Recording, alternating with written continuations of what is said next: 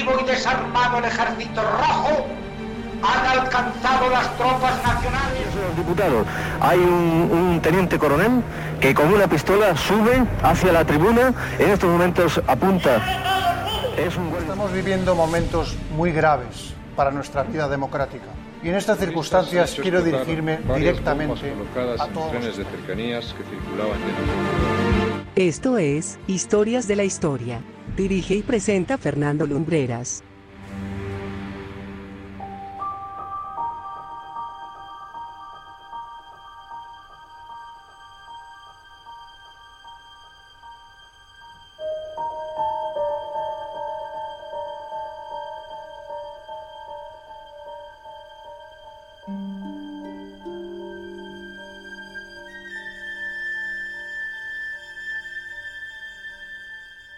Muy buenas noches amigos y bienvenidos una semana más a Historias de la Historia aquí en la sintonía de vivaradio.es.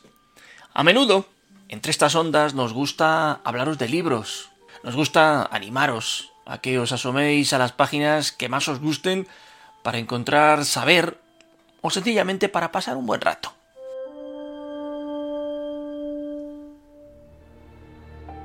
Nuestro personaje de esta semana tiene un papel fundamental en la historia de muchas personas que se asomaron precisamente a sus apasionadas páginas, muchas veces por evasión, o quién sabe, porque encontraron alguna de sus pequeñas novelas y decidieron darle una oportunidad. Esta es la crónica de una vida de récord, de una mujer que, sin ella pensarlo, llegó a ser inspiración de muchas cosas. Esta noche Aquí, en Historias de la Historia, os traemos la vida de la gran autora de novela rosa por excelencia, Corín Tellado.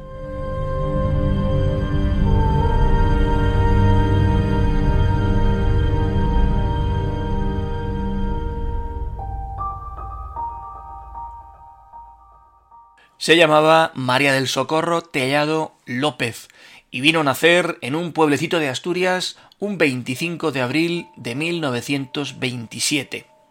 Su padre era mecánico de barcos y su madre ama de casa. Era la única mujer de un total de cinco hermanos que la llamaban cariñosamente Socorrín. De ahí que evolucionó hasta el sobrenombre con el que ha pasado a la historia.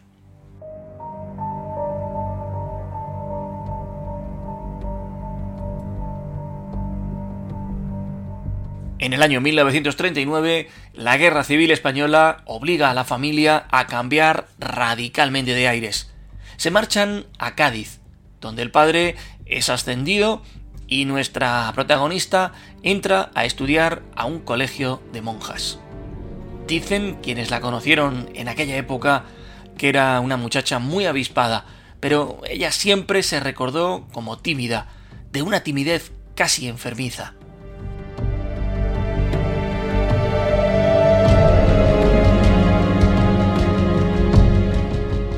Por aquella época leía mucho, en especial novelas de Alexandre Dumas o de Balzac, pero también llegaban a sus manos los panfletillos pseudoeróticos de Pedro Mata. Cuando ya fue más mayor, admiró mucho a Miguel Delibes, algo que confesó en público más de una vez.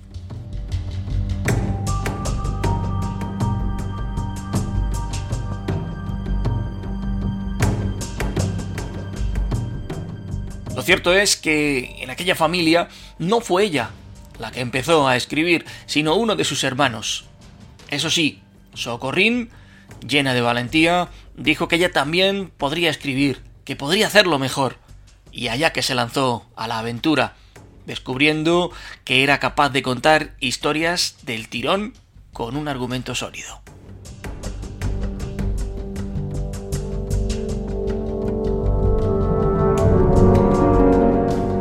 Pero en el año 1945 fallece su padre y la familia comienza a atravesar problemas económicos serios.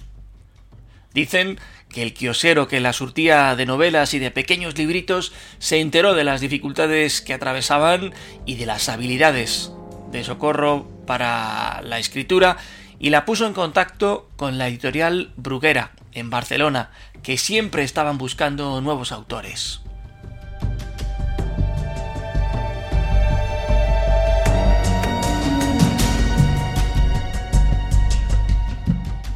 El 12 de octubre de 1946 se publica su primera novela, Atrevida Apuesta.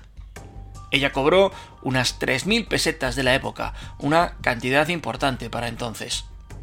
El libro se ha impreso en 36 ediciones hasta la fecha.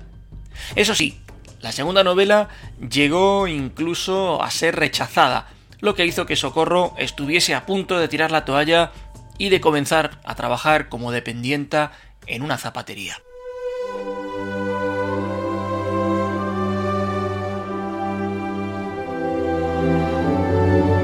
Había publicado algunas cosillas para la editorial CIES, pero hubo quien en Bruguera vio en ella una apuesta de futuro y le firmaron para una segunda novela. Decía con orgullo que era capaz de escribir una en tan solo dos días, pero claro, eso implicaba una gran dosis de disciplina. Se levantaba cada día a las 5 de la mañana y escribía casi compulsivamente.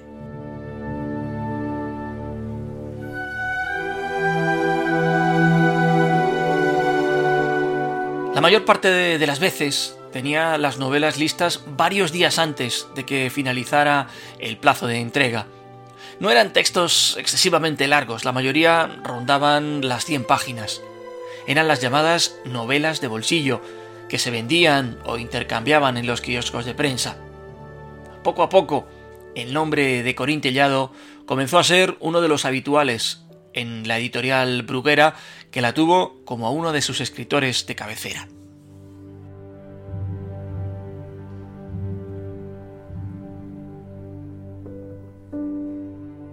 En 1948 regresó a Vía Vélez, su pueblo natal, con su madre, y desde entonces vivió en Asturias, aunque en 1951 se trasladó a vivir a Gijón, de donde ya no se movería.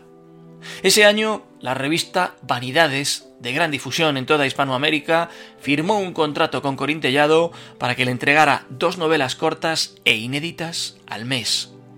La tirada de la revista pasó de 16.000 a 68.000 ejemplares quincenales.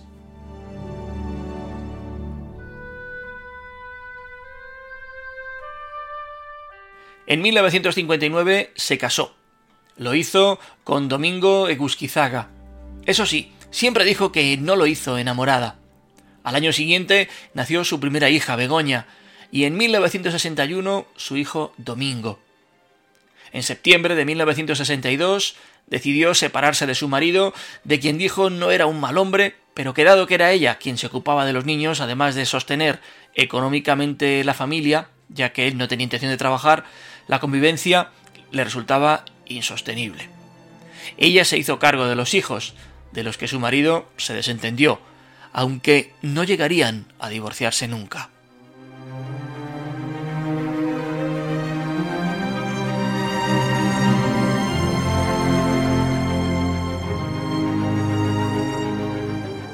En el año 1962 hasta la UNESCO sabía de su aportación al mundo de las letras y de hecho fue la Organización de las Naciones Unidas para la Educación, la Ciencia y la Cultura la que declaró que Corín Tellado era la escritora en castellano más leída después de Cervantes. Como os podéis imaginar, no tardaría en llegarle un contrato en toda regla por parte de Bruguera. Cobró 150.000 pesetas de entonces.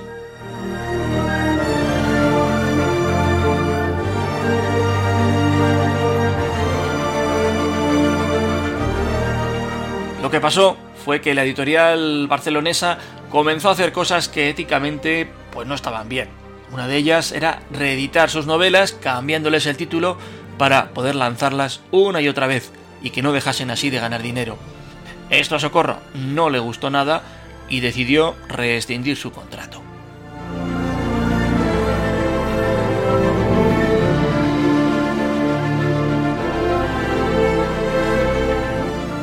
Luego de abandonar Bruguera, estuvo publicando en la editorial Royan. Allí se lanzaron una serie de novelas que la propia editora calificaría como inéditas. Esto fue en 1965. Un año más tarde fallecería su madre. Socorro no dejó de escribir, y más allá de las novelas que aparecían, también comenzó a incursionar como guionista de fotonovelas, un género que comenzaba a despuntar. Allí también obtuvo un gran éxito. De hecho, de la primera, que llevaba por título Eres una aventurera, se vendieron 750.000 ejemplares en tan solo una semana.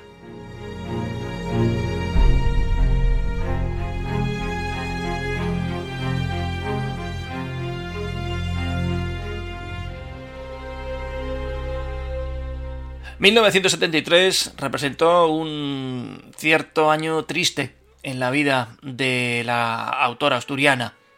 La editorial Bruguera le puso un pleito, Corín Tellado lo perdió y las consecuencias fueron absolutamente devastadoras. Para empezar, habría de pagar a la editora 365 millones de las antiguas pesetas y además tenía que escribir en exclusiva para ellos hasta el año 1990.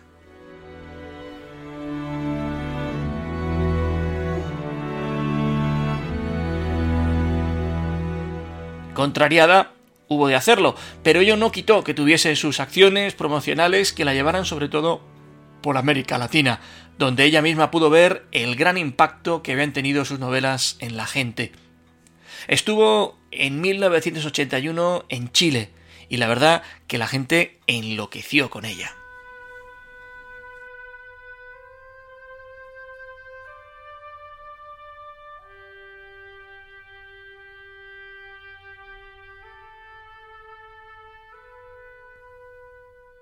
En 1977 se lanza la tarea de escribir una radionovela. Escribe Lorena, historia de una chica de alterne.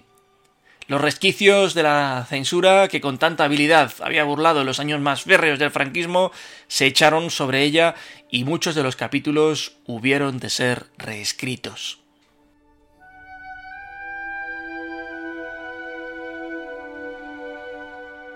Entre los años 1978 y 1979 escribe con seudónimo, a veces firmaba como Ada Miller, y lanzó una serie de 26 novelas eróticas de bolsillo dentro de la colección Venus de Bruguera, que además también fueron traducidas al inglés.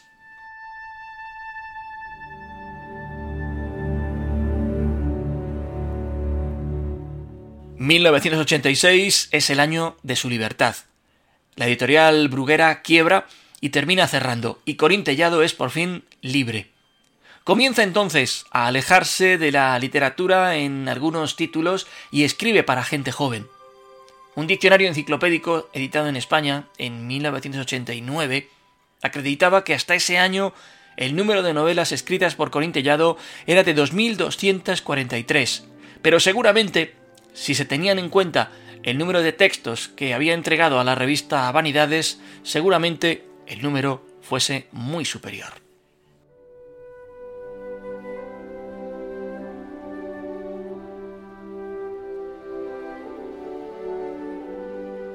La autora afirmaba que su estilo se había pulido con los años, al luchar contra la censura franquista que expurgó sus novelas de un modo nunca antes visto, imponiéndola que todas las obras debían terminar en boda.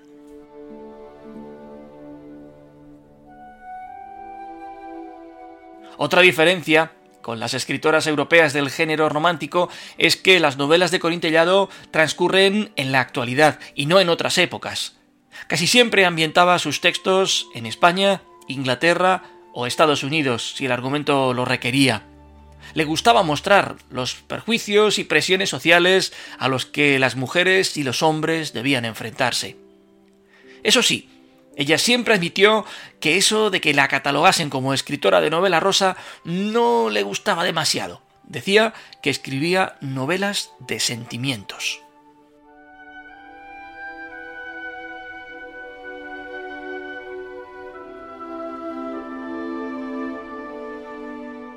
En 1992 publica su primera novela larga, que se tituló Lucha Oculta, exactamente el mismo título de una corta que escribiese en 1958. Más tarde llegaría amargos sentimientos, pero ella siempre se quejó de que resultaba muy difícil vender novelas más extensas.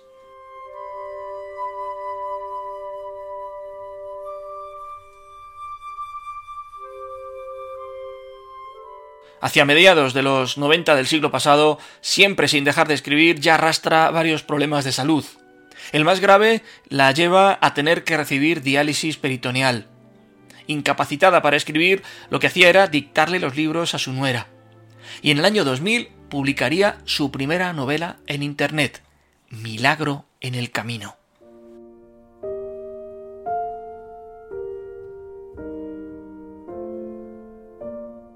Corín Tellado, de quien el mismísimo Guillermo Cabrera Infante dijo en una ocasión que era una inocente pornógrafa por su facilidad para describir la pasión sin escenas de sexo, fallecía en su casa de Gijón a consecuencia de un infarto cerebral al levantarse de la cama el 11 de abril del año 2009. Fue incinerada y sus cenizas reposan junto a las de su madre en el pequeño cementerio gijonés de Roces.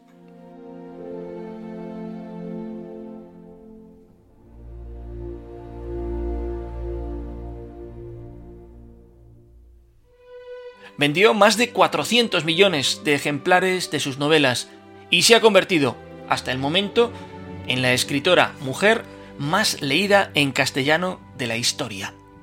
En el año 2021, la editorial Planeta cedió los derechos de sus obras a la cadena estadounidense Telemundo.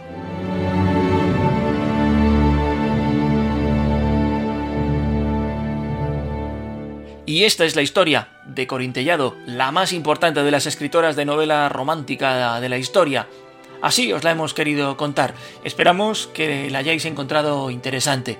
Pero sabéis que nos gusta que os encontréis con la historia en primera persona y tenemos la oportunidad de escuchar a la propia Corintellado.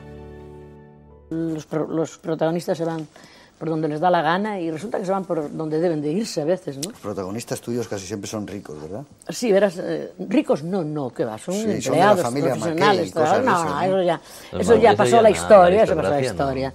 Eso no, no, no, yo, yo, ni Marqués. Ser Jeffrey, cuidado, me gusta bien Y esto no quiero darle mérito ninguno, porque claro, y no lo tiene además, pero ¿llegaría yo donde llegué si no fuera Bruguera? Tampoco, seguramente. Entonces, mm, digamos que dejámoslo así, ¿no? Sí, sí. Eso es. Cuando estamos hablando de los 4.000 novelas. Sí, una, una novela a la semana. Yo te dije, te estaba diciendo, nada. Te estaba 1700. y vamos a retomar el hilo. Yo te estaba diciendo, verás, que cuando yo publiqué, empecé a publicar, cuando Bruguera hizo Crap, que yo empecé con novelas mayores, de más cuartillas, en otro formato, más caras también, tal vez más trabajadas. Eh, empezado dos años. Y yo sale a la calle ahora al 130.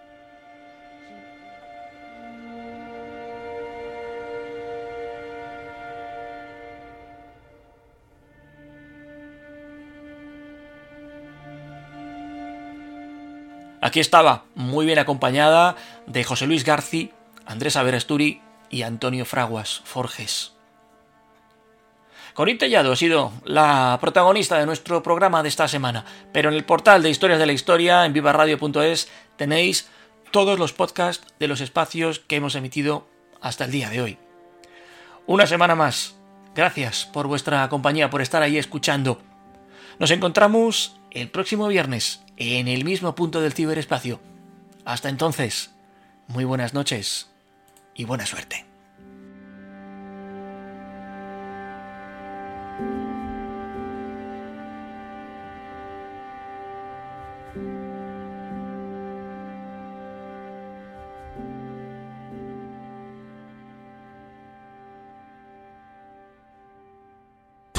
Viva Radio, tu radio de viva voz.